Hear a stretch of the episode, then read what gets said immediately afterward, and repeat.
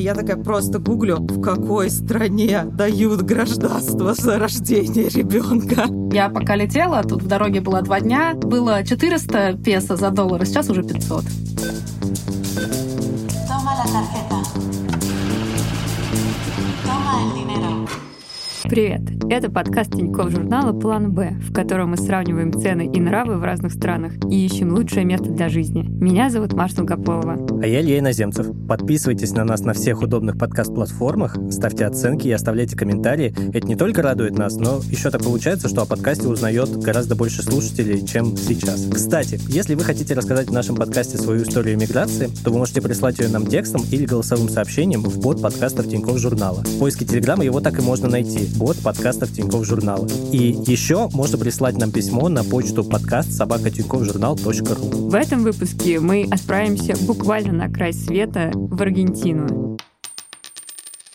Я сразу признаюсь, что я ни разу не была в Южной Америке. То есть это для меня было какое-то очень интересное направление для отпуска. Но каждый раз, когда я смотрела туда билеты, они мне оказались просто какими-то невероятно дорогими, и вот рука у меня не поднималась их купить. При этом, даже если говорить об отпуске, то я скорее думала про Мексику или про Бразилию, а вот про Аргентину как будто никогда. Но при этом я очень много узнала про Аргентину после 24 февраля 2022 года. Вообще, я полез в Google тренды, так как это такой базовый источник проверки интереса к тем или иным запросам. И вот Аргентина на самом деле в 2022 году вышла на пик только к моменту победы футбольной сборной на чемпионате мира в Катаре. Потом уже интерес, если судить по поисковым запросам, был чуть выше среднего уровня, так что я бы рассуждал о росте интереса к этому государству именно начиная с 2023 года, а не после февраля 2022. Я думаю, что количество людей, которые уезжают, это скорее какая-то статистическая погрешность, поэтому, наверное, все-таки в трендах это не увидеть. Но вот если ты наберешь поисковый запрос, где быстро получить паспорт, то Аргентина там будет на первом месте буквально, или там на втором. И я в какой-то момент всерьез думала туда уехать потому что довольно много кто уехал туда из моего окружения. Моя подруга теперь мне пишет войсы в 5 утра оттуда. И я даже в какой-то момент начала учить испанский. Правда, меня хватило месяца на три, но зато теперь я могу сказать «Yo como el pepino verde». Никита, конечно, ужасно смеется, что эта фраза мне очень поможет в Аргентине, если что, потому что переводится она, что я ем зеленые огурцы. Я думал, пепино — это перец. Ем зеленые перцы, я подумал, это довольно специфический запрос. Перцы бывают красные, желтые, зеленые. Ты берешь в супермаркете всегда в последнюю очередь, это если других нет. Прости, немножко еще про перцы, но вот знаешь, вот эти светло-зеленые такие салатовые перцы. Грунтовые? Да-да-да, которые никто никогда не берет, и их вываливают реально, если все остальные цвета закончились. Я представляю, как, знаешь, есть такой кладовщик, который сидит, ему сообщают, у нас закончились все болгарские перцы, он такой, доставай грунтовые, и типа вываливает, их всегда огромный прилавок. Да, это просто 30 секунд, которые вы не ожидали услышать в выпуске про Аргентину. Кто знает, может быть, там, кстати, это родина грунтовых перцев, мы просто не проверяли. В общем, если я думаю про Аргентину, то мне очень приятно осознавать, что эта страна так далеко, настолько она не в нашем контексте, как будто вот русские там, не русские, в общем, всем все равно по сравнению с какими-то другими вариантами и странами, которые мы рассматриваем. Но русские, конечно, любят довести до греха, и вот уже, насколько я знаю, в аргентинских новостях появились данные, что все, пора закручивать краник, не давать паспорта так просто. В общем, в этом выпуске мне особенно интересно послушать очевидцев, как там все на самом деле и что изменилось за последний год. В этом выпуске мы поговорили с двумя героинями, переехавшими в Аргентину. И мы впервые отступаем от правил третьего сезона, говорить только с опытными иммигрантами. В Аргентине все так быстро меняется, что мы не могли не вызвать на откровенный разговор кого-то из переехавших в 2022 году. Кстати, вопреки стереотипам, не все едут в Аргентину, чтобы родить там детей. Когда мы встречаемся здесь с аргентинцами, которые относятся к среднему классу и выше, первый вопрос, который они задают — это, ребята, почему вы переехали в Аргентину? Это Анастасия Чижевская. Она переехала в Буэнос-Айрес в 2022 году. В России вместе с мужем она занималась бизнесом, связанным с инвестициями в недвижимость, а также вела блог об экологии. И, как и все мы, совсем не думала про Аргентину. Мы никогда не планировали иммиграцию навсегда, но мы думали, что ну, было бы здорово путешествовать, пожить в разных странах, может быть, выбрать, где нам понравится, и там уже осесть. Но если по-честному, у нас так неплохо шли дела последние годы, что если бы нас вот не подтолкнули события, мы бы, наверное, еще лет 10 не переехали. Если честно, то история была такая. Мы у друзей сидим на кухне, темно, абсолютно депрессивное состояние, все ночами читают новости, всех трясет, а у наших друзей дети маленькие. И я такая просто гуглю, в какой стране дают гражданство за рождение ребенка. И просто смотрю этот список стран, и там одна из первых Аргентина. Ну, это, конечно, все было иррационально. Мы не по беременности сюда приехали, мы там в ближайшие 9 месяцев точно не родим никто из нас не беременен. Но изначально история была такая. В конечном итоге мы взвешивали, ну, наверное, три главных параметра на нас повлияли. Это язык, потому что в Аргентине он испанский. Я раньше учила испанский, и мне очень хотелось бы его выучить. Второе — это быстрый паспорт. Здесь нужно прожить два года, и через два года ты можешь подаваться на гражданство. То есть еще сама эта процедура получения гражданства, она может занять годы, но податься ты можешь уже через два года жизни. Ну и третий параметр дешевле. Нам показалось, что этот параметр ну, действительно важно оценить, потому что у меня вот на тот момент не было никакого понимания, чем я дальше буду зарабатывать на жизнь. Потому что я занималась экологией в России, я вела блог на эту тему, я консультировала бизнес, как становиться экологичнее. И все мои клиенты, практически все мои клиенты после февраля ушли из России. То есть все, мой бизнес, он просто схлопнулся. Получается, первый раз, когда я туда приехала, я ничего не знала об Аргентине, ни языка не знала. Такие же у меня были познания, как у всех, там Аргентина, Ямайка 5.0, и все. Когда приехали, влюбились, реально, когда первый раз увидели Аргентину, потому что издалека она кажется непонятной и страшной, и небезопасной, а по факту там гораздо все лучше. Это Юлия. Она переехала в Аргентину вместе с мужем еще 6 лет назад, родила двойняшек, а теперь живет на яхте и ведет блог, в котором делится советами с такими, как наша первая героиня Анастасия. То есть с людьми, приехавшими в страну совсем недавно. Шесть лет назад вот мы выбрали для себя Аргентину, но мы туда не эмигрировали, только приехали народы. И потом в конце 2019 года осознанно, подготовившись предварительно, переехали уже жить. И, собственно, всю пандемию, все последние вот годы прожили там. Сейчас я уже тоже гражданка Аргентины. Изначально были мечты о США. У меня даже виза была на тот момент у моего мужа, когда мы планировали поездку. Но он меня отговорил, так как он уже там бывал и не захотел эмигрировать именно в США, только быть путешественником там. Второй вариант был Чили. Чили — это тоже одна из стран Латинской Америки, которая дает гражданство по праву рождения по детям, поэтому мы рассматривали эту страну. Но там гораздо дольше получать документы. В Аргентине, конечно, этот процесс побыстрее, поэтому мы остановились на Аргентине. И потому что в Аргентине много таких бонусов социальных, типа образования и медицина доступные. Мне, конечно, очень нравится вайп наших героев. Просто такие, куда, куда бы поехать? Они такие, о, Аргентина. Я вот слышал, кстати, про то, что в Аргентине образование и медицина, они на неплохом уровне, но, оказывается, по медицинским причинам тоже можно организовать себе иммиграцию. У нас смешная и запутанная история. Вообще в Аргентине много оснований для легализации, их 14 штук, и еще можно сюда приехать и получить визу Digital Nomada.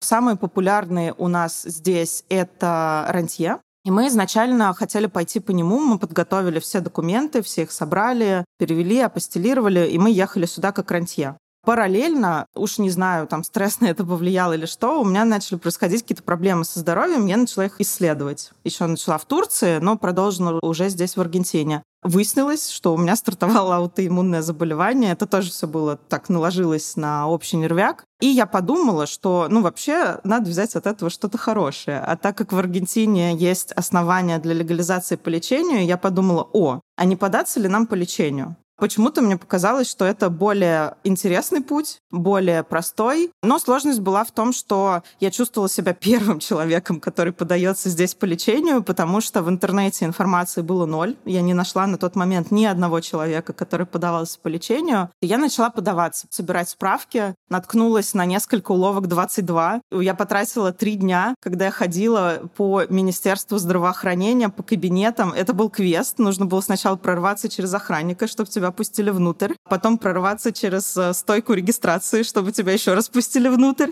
и потом уже пойти по кабинетам и спрашивать, ребята, как мне заверить историю болезни. Поэтому бюрократические процессы в целом, они прозрачные в том плане, что здесь все принято писать на официальных сайтах, то есть здесь довольно неплохой аргентинский ресурс государственный, где ты можешь прочитать все, все, что тебе нужно для легализации, там написано, все списки документов, все процедуры, все нюансы можно найти там. Но бюрократия сложная в том, что вот ну, встречаются такие уловки 22. Я столкнулась с тем, что ну, просто никто не знал, э, как это делается. Ну, с рантье, конечно, такого не будет, с беременными тоже, потому что куча людей, э, люди пишут в чатах огромное количество своего опыта, информации очень много. Наверное, отчасти поэтому Аргентина и так привлекательна.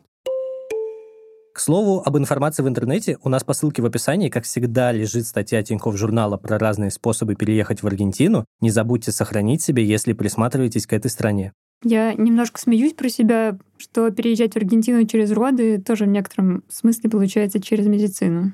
Я в таких случаях вспоминаю 2022 год, когда въезд в некоторые страны в ковид-локдауне был возможен только по медицинским показаниям. И даже среди моих друзей были те, кто, назовем это словом, лукавили и организовывали выезд за границу в СПА. Потому что СПА это тоже, некоторые СПА это медучреждения, да, и туда можно, ну, как бы вот они выписывают направление, этому пациенту срочно нужна грязевая ванна внутривенно. Я не знаю, как это работает, у меня не было никогда такой штуки. Пиявок этому господину. Да-да-да, ему срочно нужны пиявки, а они есть только вот в нашей финской сауне. Просто, конечно, мы с тобой СПА представляем довольно странным образом. Да, грязь и пиявки, я могу на дачу съездить, посмотреть на это. Неважно. В 2022 году вот реально тоже были такие кейсы, да, люди въезжали в какие-то страны, и они тоже, типа, писали, что по медицинским показаниям, а на деле они там брали себе направление из э, какого-то курортного сервиса. Но ехать конкретно ради родов в Аргентину как будто бы всегда было модно.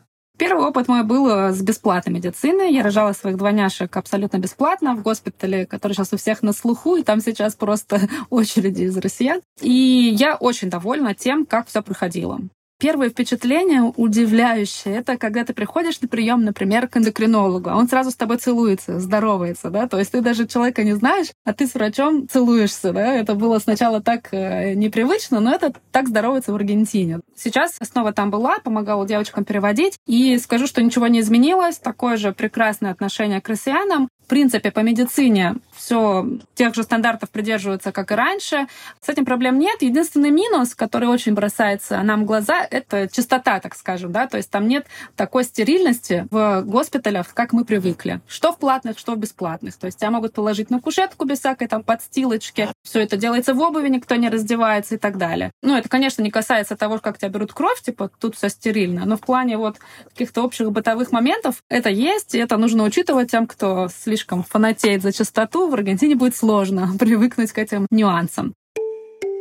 Тут есть бесплатная медицина, так же, как в России. Здесь на бесплатную медицину имеют право все, даже туристы. То есть, если ты приедешь и, не дай бог, себе что-то сломаешь, ты имеешь право получить бесплатную медицинскую помощь. Другое дело, что медицина тут перегружена. То есть, даже к платному врачу ты не попадешь завтра это должно прям повести, чтобы можно было пойти завтра. К некоторым врачам я записываюсь на полтора-два месяца вперед, и это платно по страховке. Это жутко неудобно, это доставляет огромный дискомфорт, особенно когда возникает что-то экстренное. Нет, конечно, можно вызвать скорую, тебе окажут помощь, но вот если что-то такое, что с одной стороны не угрожает жизни, но с другой стороны ты тревожишься и тебе хочется узнать вообще, что происходит побыстрее, это, конечно, беспокоит.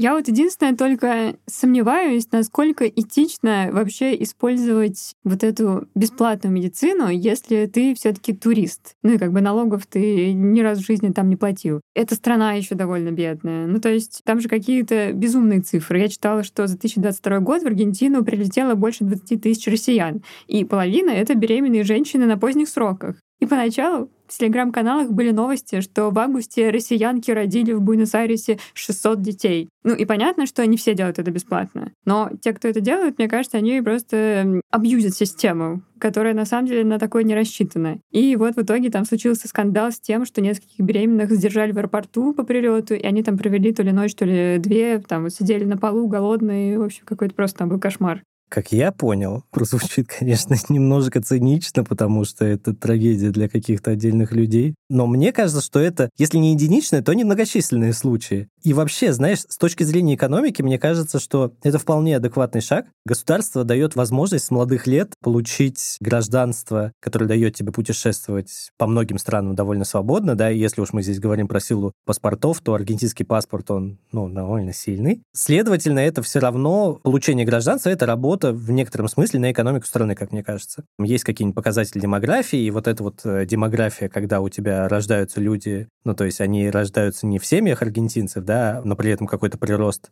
обеспечивают, мне кажется, что это хороший вклад в будущее страны. Да, я согласна, но при этом, конечно, довольно мало людей и, может быть, даже и государств в некотором роде вот настолько далеко мыслят, потому что живем мы все-таки здесь сейчас. И вот когда я говорю, что русские любят доводить до греха, я говорю о том, что вот кто-то вот там вот узнал, что есть вот такая возможность. И потом они просто снялись и приехали туда целой дверью. Ну, то есть, насколько я знаю, там в Буэнос-Айресе просто ты идешь по улицам и слышишь одну только русскую речь. Люди удивляются, как это вообще возможно. Причем я там читала, я не знаю, типа, почему мы решили поехать в Аргентину? Мы с мужем смеемся, что мы просто хотим попасть на какой-то там Экспо 2024 в Японию без визы. То есть тоже, знаешь, довольно цинично звучит. Какой интересный, уникальный кейс. Настолько планирование идет, что типа люди планируют поехать в Японию в 2024, еще и на Экспо. То есть там все уже даты прописаны. В общем, мне кажется, что возможные проблемы Аргентины, они во многом из-за того, что какие-то люди внезапно написали очень много статей про Аргентину, как там классно, дешево и как легко можно получить паспорт. И вот у меня сразу вопрос. Точно ли вот Аргентина останется такой классной, а может быть она все таки пойдет по какому-нибудь венесуэльскому пути развития? Мне нравится, что в нашем подкасте впервые... У нас обычно как устроено? Обычно я какой-нибудь задвигаю теорию заговора или конспирологии, а сегодня ты про то, что... А что, если они все это подстроили? А что вот если ограниченное количество людей написало так много статей, которые хорошо зашли? Кто эти люди? Кто это? Глубинное правительство мировое. Мы в этом выпуске пойдем по горячим темам, и раз уж э, про роды и медицину мы поговорили, то следующая тема — это инфляция. Давайте разберемся, как бывшие адепты финтеха приспосабливаются к жизни с наличными и постоянными походами в обменные пункты. С экономикой есть разные сложности. Во-первых, это колоссальная инфляция. У нас инфляция там практически 100% в год. Это инфляция в песо. То есть если твой доход в долларах, ты этого плюс-минус не чувствуешь. У тебя, конечно, появляется определенная рутина. Мы не меняем деньги на месяц вперед. Потому что может быть такое, что тебе в начале месяца дают, например, там, ну, 200 песо за доллар. У нас уже было такое. У нас тут поменялся в прошлом году министр экономики, и это очень сильно повлияло на инфляцию. Прям за один день был скачок. И если ты поменял деньги вчера, то сегодня ты просто просыпаешься и думаешь, капец, сегодня я мог получить за эти деньги на 30% больше. Поэтому мы не меняем деньги вперед. То есть мы примерно раз или два раза в неделю ходим в обменник, кто-то ходит к менялам, и мы меняем там по 200-300 долларов на ближайшие дни, на неделю. И бывает такое, что ты про это забываешь, в воскресенье обменники не работают, и в воскресенье ты тупо доедаешь гречку, которую ты с собой привез, или макароны дома варишь, потому что у тебя нет песа. Конечно, можно где-то найти менял, можно куда-то поехать там в центр города поменять деньги, но не очень это удобно. Вторая история. У нас здесь несколько курсов доллара. Когда ты приезжаешь, ты сталкиваешься с двумя курсами доллара. Есть официальный курс доллара, он невыгодный, жутко невыгодный. Официальный курс, он почти в два раза отличается от так называемого блю-курса. По блю-курсу мы меняем деньги. Сейчас за блю, вот последний раз, когда мы меняли, за доллар давали 389 песо. Когда мы приехали год назад, давали где-то в районе 200 песо. Из-за этого в кафе часто не печатают цены, то есть есть меню, но нет цен. Решается это либо QR-кодом, то есть некоторые кафе делают электронное меню и постоянно его обновляют, либо ты цены узнаешь, когда тебе уже пробивают чек. То есть вполне нормальная ситуация, что я сегодня иду пить кофе и плачу за него 500 песо, завтра я иду пить кофе и плачу уже 550 это нормально. Но в долларах э, цена остается той же. В долларах мы инфляцию не замечаем. Я думала, что мне будет сложно привыкнуть к наличным, отпривыкнуть от оплаты телефоном, но мы привыкли очень быстро. Мы еще в Турции привыкли, такие, мы так удивлялись с мужем, что мы так быстро вернемся в этот каменный век и без, и без каких-либо проблем, но это абсолютно не стало для нас психологической травмой. Хотя наличные тут смешные. Самая большая купюра — это 1000 песо, это меньше 200 рублей сейчас. То есть если ты приходишь в кафе, а еще если тебе в обменнике поменяли твои доллары и дали тебе сотки, вот такую пачку, такущую пачку, то ты приходишь в кафе, и там, например, ты поел, у тебя там счет, не знаю, на 8 тысяч песо, что, в принципе, не очень много, но ты можешь оставить такую там пачку денег с ладони, как будто ты там просто заказал все меню. Поэтому приходится с собой носить вот эти там толстые купюры. У нас никогда в жизни не было столько канцелярских резинок дома, потому что тебе эти купюры в обменнике скрепляют канцелярскими резинками. Только так, в принципе, ты их можешь носить у себя там где-то в сумке, в кармане. Но к этому мы довольно быстро привыкли зарабатывая в долларах или в другой валюте, очень выгодная получается жизнь в Аргентине. Потому что инфляция, вот, например, я пока летела, тут в дороге было два дня, было 400 песо за доллар, а сейчас уже 500. Представляете, да, если зарабатывали бы в песо, насколько вы потеряли уже денег? Я видела в Инстаграме у Анастасии, что когда они покупали машину и вносили за нее деньги, то это был просто вот такой огромный большой пластиковый пакет, набитый деньгами. ну, то есть мне нравится, что в жизни даже не чемодан, а пакет. И вот эта часть, конечно, с наличными, она меня немножко смущает. Какие-то менялы, два курса. И вот когда Apple Pay отключали, то я немножко поносила траур по этому поводу, потому что я привыкла выходить из дома просто с одним телефоном и ключами. Но при этом вот это сознательное решение поехать туда, где ты будешь покупать специальные штаны с большими карманами под нал, вот это, конечно, очень сознательное решение должно быть. Я вспомнил, у меня в детстве были такие джинсы, и там были огромные карманы. Ну, то есть это была часть стиля. Я подумал, вот это бы сейчас пригодилось. Особенно они же были детские, да? Вот я сейчас бы своему ребенку дал такие, и типа у меня был бы ребенок набитый наличными. Надо сказать, что мы в выпусках, наверное, заслуженно хвалили всегда российский финтех с точки зрения удобств и продолжаем это делать. Но я все равно считаю, что такие истории с пакетами, они возможны все-таки лишь в уникальных случаях. Хотя вот мы с тобой шли сейчас на запись, и я тебе рассказывал про то, как я читал недавно, что был такой, значит, сервис в Даркнете, когда люди приносили просто пакеты наличных в лес, а им кидали криптой. Но я все же не понял, какая ситуация в Аргентине со счетами и банковскими картами. В Аргентине, пока ты иностранец, тебе даже недоступны счета, чтобы сделать их в долларах. У самих аргентинцев у некоторых есть счета в долларах, они хранят там денежку, но даже за хранение достаточно большие налоги.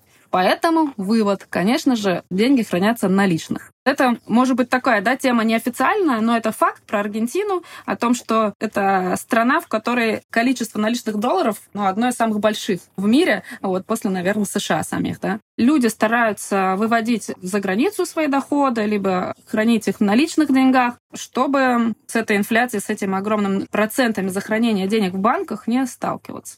Мы, когда приехали, мы все это поизучали и поняли, что для нас самый нормальный вариант — это открыть счет в Уругвае. Уругвай — это страна, которая находится довольно близко к Аргентине, буквально через реку. То есть ты в Буэнос-Айресе садишься на паром, час 10 или час 20 плывешь, и ты в Уругвае. Соответственно, как работало все раньше, когда у нас еще не отрубили карты люди, которые жили в Аргентине, плавали в Уругвай и э, с карточки Тинькофф, на которой не было комиссии, просто в банкомате снимали себе деньги и плыли обратно. Ну, обычно плыл один человек, еще пять человек ему давали свои карты, он для всех снимал, возвращался и там билет бился на всех. Вот так люди здесь жили. После того, как наши карты обрубили, все стало сложнее, и появилась необходимость прям-таки открывать счет в Уругвае, Тогда мне это обошлось долларов 350. Ты едешь в Уругвай, ты переводишь документы. Я открывала счет по российскому, кстати говоря, паспорту. У меня еще не было никаких документов в Аргентине. Ну и, в принципе, без проблем его открыла, перевела себе свифтом денег из России. Мы психанули с мужем и перевели довольно крупную сумму. Мы подумали, все, на три года жизни в Аргентине нам хватит. И вот после этого момента мы расслабились. Поэтому наша рутина в том, что мы периодически где-то раз в полгода ездим в Уругвай, снимаем себе определенное количество наличных долларовых и возвращаемся в Аргентину. Мне очень нравится слушать все эти истории в контексте того, что вообще-то принято считать, что в Южной Америке ужасная преступность. И вот я читала какие-то чаты, то есть мне вообще было не очень понятно, почему все люди выбирают именно Аргентину из всего этого континента. люди сравнивали эти страны, и сравнение было такое, что вот в Аргентине тебя просто ограбят, а в Бразилии ограбят и убьют. Ну, и я еще начиталась там вот этих историй про приставленные пистолеты к беременным животам. И вот с одной стороны, все, кто приезжают, говорят, что там не так опасно все таки как э, об этом принято говорить. все таки это все очень сильно приукрашено. С другой стороны, все, за кем я следила в социальных сетях, кто туда отправился, всех их однажды ограбили. Ну, то есть у моей подруги вырвали рюкзак с документами, угрожая пистолетом. У других уводили рюкзаки просто в кафе из-за стола со всеми документами, деньгами и техникой. Еще одного блогера блогера вырвали телефон, когда она сидела в такси, и причем окно было полузакрыто. Моя любимая история, как э, к основательнице бренда ювелирных изделий, которую мы все знаем, забрались в квартиру и вынесли новый iPhone и 10 тысяч долларов. И потом они всем миром собирали ей, в общем, какие-то деньги, потому что они совсем без них остались. И то есть, если бы я поехала в Аргентину, наверное, у меня с собой тоже было бы 10 тысяч, учитывая, что там надо просто в другую страну на корабле плыть, чтобы новую партию себе на жизнь достать. Я тебе расскажу про несколько похожих случаев, как вот эти визиты в Уругвай для того, чтобы снять деньги с карточки. Вот у меня несколько друзей, они специально ездили в Вильнюс из других стран Балтии, специально для того, чтобы снять деньги с карты Union Pay, потому что только там был нужный банкомат. Четыре часа едут, тупо, чтобы снять налик и обратно поехать. Думаю, что есть вот такой виза-ран, когда нужно выезжать из страны и не терять возможность находиться без визы, а есть банк-ран. Я вспоминаю нулевые и всякие приспособления для сохранения средств. Помню, что мы с мамой ездили на поезде из Волгограда в Москву, там ехать чуть ли не сутки, и вот у мамы себя такой, знаешь, кошелечек был на шее, она под футболку его прятала. А еще ходили в народе слухи про специальные трусы с карманами. И я уверена, что это не слухи. Наверняка они у людей были, надеюсь, они сохранились у кого-то.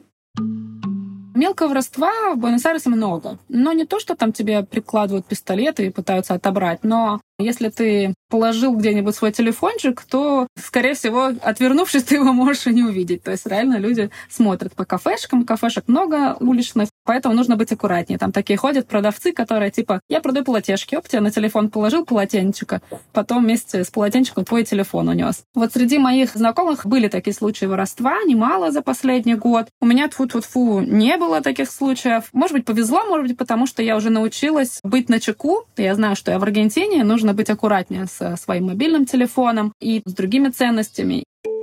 Ну, то есть, понятно, квартиру надо искать с решетками на окнах.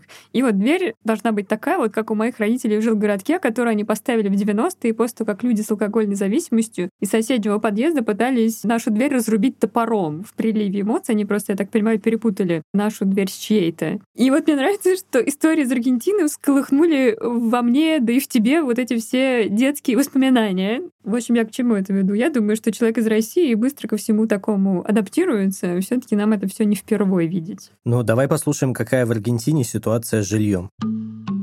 Снять квартиру здесь, наверное, одна из основных статей расходов для иммигрантов. И здесь рынок аренды жилья, его условно можно поделить для иностранцев и для местных. И это разное жилье, разные цены и разные концепции. Как правило, люди хотят получать оплату в долларах, в наличных. И обязательно это должны быть бумажки с большим лицом. То есть вот старые доллары с маленьким лицом здесь не берут на них дисконт в обменниках, и у тебя постоянно уточняют, когда ты там переписываешься с риэлторами, тебе обязательно у тебя уточнят, чтобы было большое лицо на купюрах. Дальше это выглядит довольно эпично, когда мы заключали первый контракт. Это выглядело так. Мы пришли в квартиру, тут такой огромный стол. Мы, значит, подписываем документы. Вот берутся наши эти купюры. Они вот так вот выкладываются на столе по одной. Весь стол просто в купюрах. И дальше риэлтор встает на стул и вот так сверху их фотографирует и отправляет в наш чат в WhatsApp. Это для нашей же безопасности и для безопасности всех. Потому что если ты потом расторгаешь договор, тебе должны вернуть твои же купюры с этими же номерами, чтобы ты был уверен, что тебя не обманут, что тебе не дадут поддельные купюры. И вот каждый раз, когда мы там продлеваем аренду, подписываем договор, мы проходим через вот эту процедуру, которая выглядит просто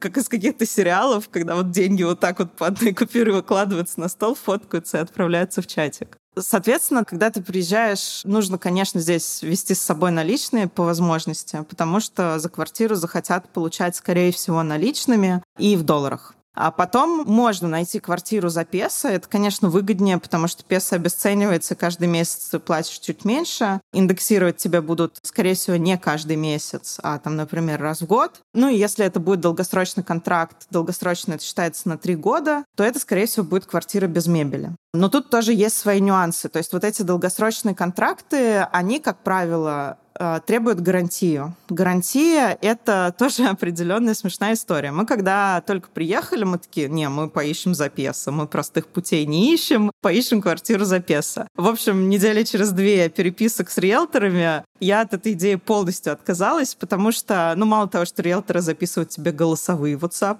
даже когда ты говоришь «no hablo español, hablo un poco», я немного говорю по-испански, пожалуйста, пишите. Они все равно пишут голосовухи, и ты просто так пять раз слушаешь и думаешь, что она хотела сказать. Они очень много говорят, много чего-то такого, что не относится к делу, но, наверное, за счет этого наш язык довольно быстро прокачался. Суть в том, что для таких квартир нужна гарантия. Гарантия — это что такое? Это либо ты показываешь свой доход в песо, что ты здесь зарабатываешь в песо. И у нас была история, что мы нашли очень классную квартиру за 200 тысяч песо в месяц. Это было чуть меньше, чем 1000 долларов. Обалденная большая квартира, очень красивая, очень хорошая цена для нее была. Но меня попросили предоставить справку о зарплате на 700 тысяч песо. 700 тысяч песо тут не зарабатывает примерно никто. Это огромные деньги для Аргентины. И я написала риэлтору, смотрите, я могу подтвердить свой доход в долларах на эту сумму. Они говорят, не волнует, нужно в песо. Я говорю, а кто здесь вообще столько зарабатывает? Она говорит, никто, но вы найдите 5 аргентинцев, 5-6, которые за вас поручатся. Но чтобы в сумме их доход был 700 тысяч песо. Мы только приехали в страну. Я думаю, какой дурак вообще на это может пойти? А поручиться — это значит, что если мы перестанем платить за аренду, то придут к этим аргентинцам и скажут, плати за вот этих вот русских, которые перестали платить. Конечно, это утопия. Мы снимаем за доллары до сих пор. Отчасти потому, что мы не готовы на три года заключить контракт, потому что мы зимой ездим кататься. В общем, мы не постоянно живем в Буэнос-Айресе. Отчасти потому, что с гарантией нужно прям-таки много туда энергии вложить. И для меня пока непонятно, но насколько сильно я сэкономлю все таки на этом. Кажется, что игра не стоит свеч. В плане аренды какие нюансы? Все-таки строят там менее качественно. Очень часто люди сталкиваются там с плесенью из-за влажности, да, с очень продуваемыми окнами, потому что нету таких привычных россиянам и жителям стран СНГ пластиковых двух-трех камерных стеклопакетов. И, соответственно, снимая квартиру на три месяца, то есть у тебя все время есть куча минусов, ты хочешь найти что-нибудь получше, потеплее и так далее. Когда снимаешь короткий срок, это называется аренда темпорарио, да, временная, то обычно все включено уже в эту стоимость. У тебя обставленная квартира, туда входят и интернет, и электричество, и газ. Если долгосрочный контракт, то ты платишь это отдельно, и в целом это невысокие цены, это не Европа, достаточно доступные цены за электричество, за газ. Но вот мне в последнюю однешку приходили счета там за электричество 7 тысяч песо. Сейчас, если считать за курс 500 — это не очень большая сумма, да, совсем, за электричество. И всегда еще есть такой расход, как экспенса. То есть это ты платишь за общие территории дома. Там за лифт, за портера, портье, который внизу сидит, за бассейн на крыше, что достаточно распространенная история в Аргентине. Вот это уже чуть больше. Это может быть где-то 10% от стоимости контракта. Ну и тут мы сталкиваемся с классикой продуваемые окна, уже знакомая нам плесень. Да, я вот сразу вспоминаю выпуск про Португалию, а теперь вот Аргентина. Вообще, по рассказу, две страны похожи. Мне кажется, вот в таких странах я всегда удивляюсь тому, что коммуналка такая дорогая. Ну, вроде ведь тепло, а почему люди платят столько же, сколько я в Европе плачу? Вот знаю, что у нас горячая вода, например, дорого стоит, но отсутствие отопления, мне кажется, оно должно спасать. И, видимо, и знаешь, мне еще казалось, что в странах Латинской Америки цены на энергоносители, они ниже, чем, например, в Европе, и, соответственно, ну, как бы и коммуналка должна быть ниже. В защиту Аргентины я хочу сказать, что в соцсетях я смотрю на своих знакомых, и вот как будто все таки квартиры там классные, то есть намного лучше тех, в которых мы привыкли жить в России. У многих есть бассейны, на крыше есть общие зоны, где можно пожарить мясо. Насколько я знаю, такой-то главный вид отдыха там, кажется, это называется осада. Вот мне интересно, можно ли приехать, эти квартиры купить и начать так жить.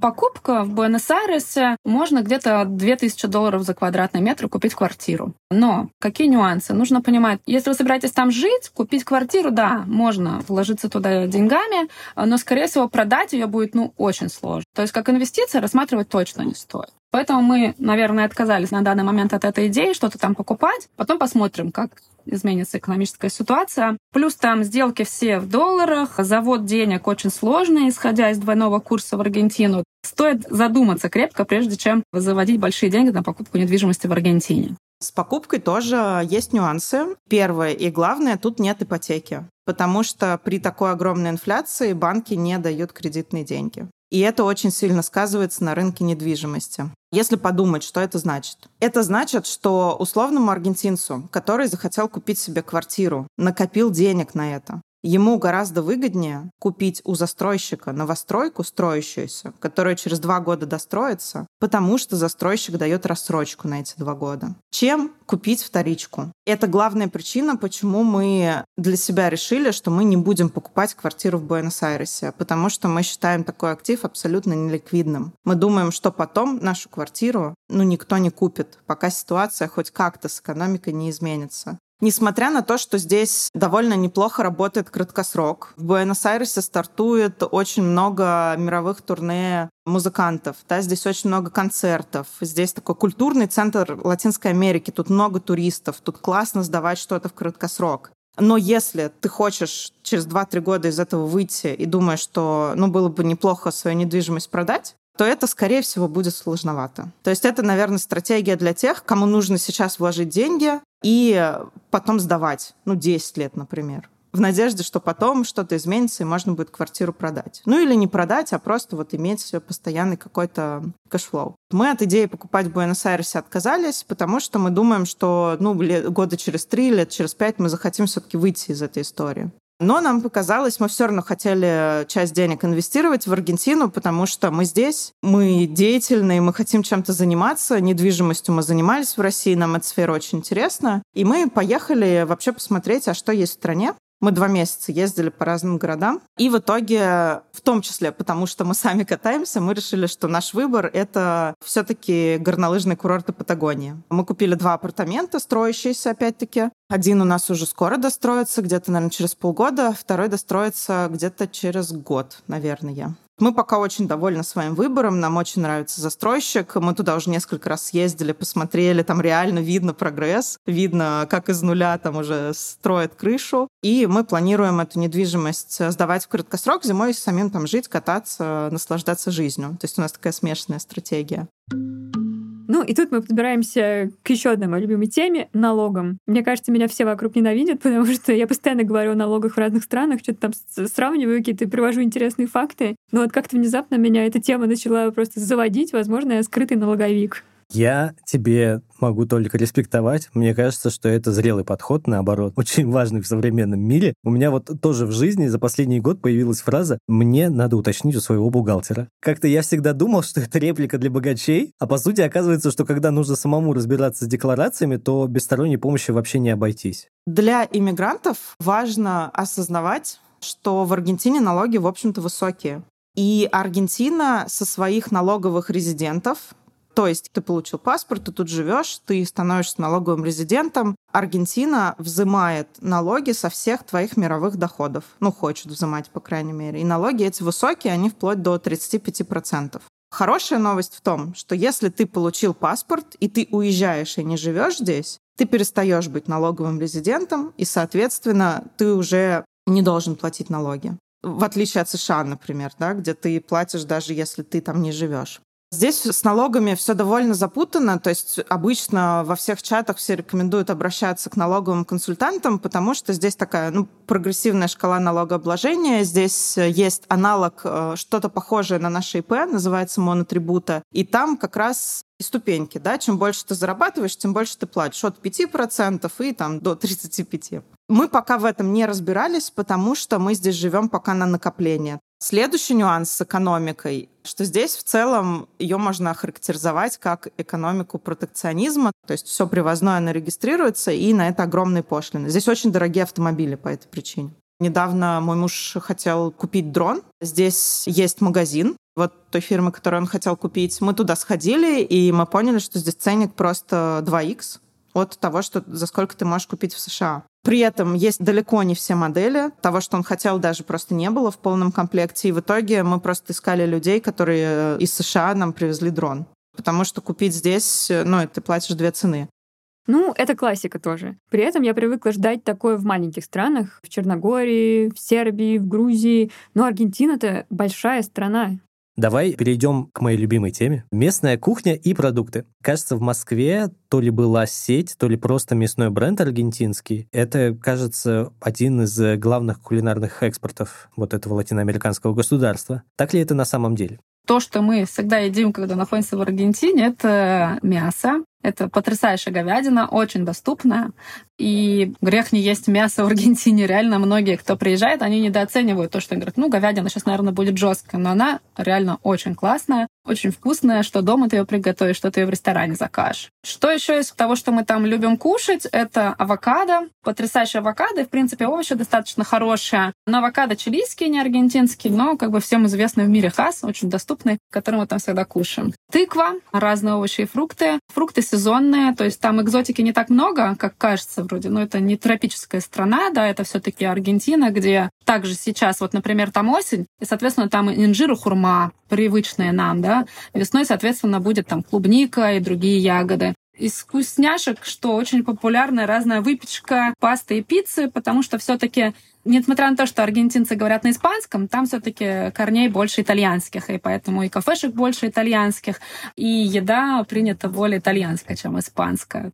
Мы тратим на еду примерно столько же, сколько мы тратили в России последние годы. У нас выходит где-то от 1100 до 1300 долларов в месяц на двоих. Мы не экономим на еде. Это очень для нас такая важная сфера жизни. И потому что это место, где мы общаемся с мужем, это место, где мы отвлекаемся от работы. Ну и в целом мы любим поесть. Пищевые привычки изменились в том плане, что в России вот эта сумма у нас состояла из того, что мы процентов 30-40 готовили дома, и остальное мы питались в кафе. Здесь мы питаемся в кафе практически на 90%. Почему мы перестали готовить дома? Тоже есть несколько причин. Во-первых, здесь довольно относительно недорого в кафе. Аргентинцы вообще очень любят кафешки. Тут кафешки переполнены всегда. Вот, то есть ты, опять же, приезжаешь и думаешь, что ты сейчас увидишь бедную Аргентину, но в кафе стоят очереди. И у тебя возникает диссонанс. Объясняется это тем, что здесь огромный разрыв между богатыми и бедными. То есть, конечно, там 50%, а то и больше населения Аргентины себе это позволить не может. Но те, кто могут, они это любят. Почему мы не готовим дома? Потому что здесь так все устроено, что если там, например, в России ты идешь в супермаркет и закупаешь все, что тебе нужно, и приходишь домой и готовишь, потом загружаешь все в посудомойку, и в целом это все нормально, то здесь не так. Здесь ты тратишь кучу времени на то, чтобы купить качественные продукты, потому что в супермаркете ты покупаешь, ну, какие-то крупы, макароны, что-то такое, там, может быть, сыр какой-то. За хорошей рыбой ты идешь в пескадерию, в отдельную лавку. За хорошими овощами ты идешь в вердулерию, это отдельная лавка. За хорошими хорошим мясом ты идешь в карнисерию, отдельная лавка. За хорошим хлебом ты идешь в панадерию, это тоже отдельная лавка. И ты вот так вот просто курсируешь между разными маленькими продавцами. И это часть быта здесь. Ну и, конечно, это возможно, если у тебя куча времени. У нас кучи времени нет, и мы в какой-то момент просто сдались, потому что, ну, это невыносимо. Аргентинцы очень любят сладкое. Это просто жесть. Они едят очень много сладкого. Мы как-то ходили здесь в школу местную учить испанский, и мы расспрашивали аргентинцев, ну, расскажи, как ты питаешься, что ты вообще ешь. И довольно типичная история от аргентинца, что на завтрак они едят какой-то небольшой там завтрак с кофе, там это медиалуна с хамоном и кеса часто, либо что-то сладенькое. Они очень любят сгущенку, это не совсем вареная сгущенка, но это очень похоже на вареную сгущенку. Называется дульсе де. Они фанаты. Они ни за что не поверят, что в России мы большие фанаты сгущенки, чем они. Никогда. Потому что, когда ты приходишь э, в Эладерию, это где продают мороженое, это тоже здесь очень популярно, а там будет 10 видов мороженого со сгущенкой со сгущенкой с орешками, шоколадная со сгущенкой, с двойной сгущенкой, с тройной сгущенкой. Так что они прям фанатеют. И у них такая типичная тоже сладость. Это таких два коржика, две печеньки. Между ними вот такущий просто слой, не знаю, в три пальца шириной сгущенки. И они могут это съесть. Мне кажется, если я это съем, я потом три дня не буду есть, мне будет плохо. Но это такая типичная аргентинская сладость. Они реально едят много сладкого. Я, кстати, давно уже поняла, что меня прям бесит культура этих маленьких лавок. Вот эта вся эстетика, что продавец меня уже узнает и спрашивает, дела, как у моего мужа, и вот что вот вам, как всегда. Я, конечно, человек мегаполиса, люблю вот эти огромные ангары, куда ты приходишь инкогнито. Так что я абсолютно понимаю Анастасию. Просто какое-то колоссальное количество времени ты можешь э, потерять на обходе этих лавок, где там все стоят, никуда не торопятся, друг с другом общаются. И в последних историях, кстати, я видела, что они с мужем еще и личного повара себе наняли. Мне вот даже в мегаполисе кайф прийти в какое-то место, где меня знают, но со мной такое не пройдет. Я просто знаю, что я люблю менять свой рацион и меню, то есть никто не сможет, знаешь, сразу сказать, что я хочу, и все такое. Я люблю удивлять людей. Вообще, мне разговоры про еду в Аргентине, особенно про сгущенку, очень и очень нравятся. Как изменилась наша жизнь, мы стали меньше работать. Нам в целом это нравится, потому что мы хотели бы меньше работать в жизни и больше наслаждаться жизнью. Аргентина для этого подходит. В целом здесь нет культа переработок, Здесь никто не будет перенапрягаться ради того, чтобы быстрее, выше, сильнее. Наоборот, здесь люди кайфуют от жизни, они очень расслаблены. Здесь, по моим ощущениям, у меня нет детей, но из того, что я наблюдаю, здесь очень children-friendly среда. То есть здесь э, ты не увидишь, что кто-то кричит на ребенка. Ну, если увидишь, что это будут наши соотечественники, к сожалению. Здесь никто не дергает ребенка вот так за руку, типа быстрее пойдем. То есть здесь прям очень хорошо относятся к детям. Здесь любят животных. У нас уже не один раз было такое, что мы там едем, например, по Патагонии, и на дорогу выходят леса. Вот, и мы такие, вау, леса! И зайцы выбегают, не знаю, кролики. Ну, то есть ты чувствуешь больший контакт с природой. Нам это очень нравится. Однозначно очень поменялись мы все, и я, и мой муж, потому что мы стали гораздо открытие. Мы стали замечать, насколько россияне мы очень такие скованные, не умеем здороваться, не умеем улыбаться. И за шесть лет мы стали гораздо более похожи на аргентинцев в этом плане. Более улыбчивые, более приветливые, готовые помочь там, да. Есть менталитет аргентинцев, и я, например, себя сейчас чувствую уже, наверное, даже больше аргентинка, чем а, русская в этом плане. Я просто хочу здесь заметить, что на протяжении всего нашего звонка Юля говорила с нами из каюты яхты, на которой она живет. Сейчас яхта пришвартована в Турции, и это часть большого плана Юлии. В чем он и как так вышло, мы сейчас узнаем.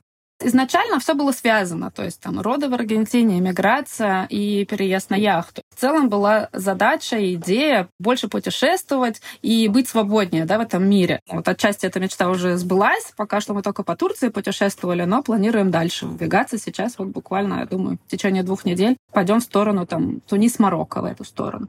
Как э, появилась эта мечта? Когда дети родились, сначала мы много летали на самолетах, потом, когда им стало два года, и за каждого нужно было платить, соответственно, это все перелеты их сразу умножается на два, мы подумали, что перемещаться на яхте — это классно, и это гораздо удобнее, когда у тебя все вещи уже с тобой на месте, тебе не нужно таскать постоянно эту кучу чемоданов. Иммигранты поймут меня. Вот хотелось от этого уйти, и мы подумали, что жизнь на парусной яхте — это выход. Собственно, так и есть. Ты перемещаешься с места на место, например, этом вещи твои с тобой. Дети имеют свои комнаты и не стрессуют от переезда постоянно из квартиры в квартиру. Что касательно отношений с Аргентиной будущих, скорее всего, мы вернемся туда жить, потому что мы там постоянно резиденты, сейчас уже и граждане, и я и мои дети хорошо говорим уже по-испански, понимаем, и в любой испаноязычной стране нам будет проще там учиться дальнейшем, работать. А может быть, конечно, и появится какая-нибудь другая испаноязычная страна по пути, где мы там сможем попутешествовать и зависнуть, а может быть, подольше пожить. Но я думаю, что в дальнейшем мои дети будут учиться в Аргентине. Мы туда вернемся, просто немножко пока попутешествуем путешествуем, им всего пять лет, и у нас еще есть время, чтобы пожить свободнее. В целом наша жизнь идеальная. Как мы для себя сформулировали за последние несколько лет, нам бы хотелось иметь где-то дом, базу, куда мы можем возвращаться. Но в целом мы любим путешествовать. Это тоже важная ценность для нас. Мы долго шли к тому, что мы вообще изначально с мужем развивали свою карьеру после университета в русле работы в найме. И для нас был очень большой челлендж построить свою жизнь таким образом, чтобы не зависеть от найма. И мы там последние 4-5 лет этим занимались. Это было довольно сложно для нас. Ковид, кстати говоря, помог уйти в онлайн, там, заняться своим бизнесом. Но в целом мы с этим справились. И сейчас мы можем пожинать плоды с помощью того, что мы можем э, жить в разных местах, путешествовать и работать из разных точек мира. Именно поэтому для нас э, ну, действительно важно получить второй паспорт, чтобы мир для нас стал все-таки более открытым. В одном из наших прошлых эпизодов, где мы спрашивали наших слушателей и знакомых, сколько денег они потеряли по глупости или из обстоятельств за 2022 год, мы пригласили нашу общую с Ильей подругу Машу, которая отправилась в Аргентину со своей другой подругой, и на двоих у них было четверо детей. Мы попросили ее для этого выпуска рассказать почти уже спустя год, как они оценивают свою жизнь в Аргентине и оправдала ли она вот это звание дешевой страны. Привет, это Маша. В прошлый раз я рассказала, как мы перебирались в Аргентину, а сейчас ребята попросили рассказать меня, как мы тут обжились. Понятно, что иммиграция — это сложная для нас всех штука, и все мы сталкиваемся с похожими проблемами, но надо сказать, что Аргентина оправдала наши ожидания по уровню жизни. Сейчас кажется, что да, действительно, в Аргентине гораздо дешевле жить, чем в Москве.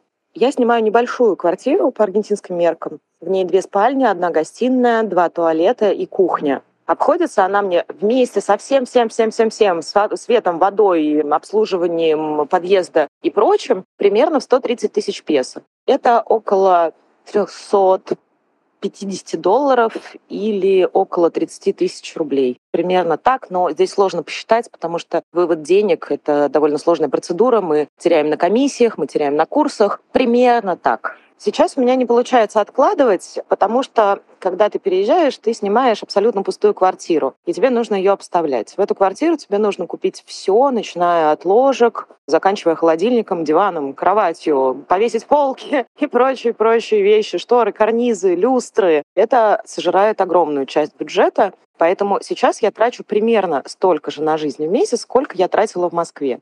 Из ужасно приятных вещей. Здесь есть какая-то огромная, ну я бы даже сказала, что это социальная политика, направление. Направление в том, что здесь все ужасно бережно относятся к детям, и наши дети бесплатно ходят в школу, наши дети бесплатно посещают некоторые курсы, наши дети бесплатно занимаются в детском клубе, где их еще кормят по субботам всякими интересными занятиями на детей, на какое-то вот техобслуживание детей, образование и медицина мы не тратим практически ничего. Но иногда Маша в 5 утра записывает мне те самые войсы и рассказывает там немножко другие истории и немножко другим тоном. Короче, хочу с тобой поделиться еще возмущением. Просто не могу, прям киплю, прям как чайник. Сижу в такси, еду домой, просто красная. Короче, пришли мне посылки. И вот поехала я их на почту забирать. Посылки, чтобы ты понимала, я забирала уже 4 или 5 раз. Сегодня они продержали меня, во-первых, дольше обычного, ну, то есть я провела там три часа в рабочий день. И вот, значит, уже все вот эти вот, прошла все эти процедуры, штампик там, знаешь, вот они еще просто из одного окошка в другое надо переходить. Ты такой, как тупица, ходишь из одного окошка в другое и ждешь этот штампик у одного, у другого, у одного, у другого. Их нету. Хотя народу вообще никого. Ну ладно, три часа мы подождали штампиков немножко. Прихожу получать посылки, а они мне говорят, так, вот ваши посылки, давайте кредитную карту. Я такая, у меня нет кредитной карты. Мы тогда не отдадим вам посылки. Я такая, но я уже четырежды забирала посылки, и последнюю вот буквально в прошлом месяце, и у меня ни разу не просили кредитную карту. Они такие, очень плохо, очень плохо, что у вас не просили кредитную карту. В смысле? Ну, у меня не просили, что-то поменялись правила? Нет, правила всегда были такими, просто очень плохо, что у вас ее не спросили. Хорошо, можно сейчас то и так же сделать. Нет, сейчас нельзя. Я такая, ну ладно, у меня кредитной нет, у меня есть дебетовая. Говорит, хорошо, доставайте вашу дебетовую карту и давайте нам ее физически. Я говорю, ну, у меня есть типа номер, у меня есть счет СБУ, я могу вам вот сейчас дать, физической карты у меня с собой нет. Нет, приносите физически карту, и, а я говорю, с нее что-то спишется. Нет, она просто нужна физически карта, мы хотим на нее посмотреть, наверное, я не знаю, что, зачем. Чтобы ты понимала, эту физическую карту я не ношу с собой только по одной причине, потому что я ей пользоваться не могу. Она у меня дом лежит, А в некоторых местах нужен просто физический паспорт с собой, чтобы я носила с собой паспорт в рюкзаке, свой единственный документ, который вообще удостоверяет мое существование на этой земле. То есть вот я должна пойти и носить его с собой. И я не могу в посольство потом пойти восстановить, и мы один уже бали паспорт Ксюшин, даже последний паспорт. Я не ношу с собой паспорт в редких случаях. Вот там почта, например.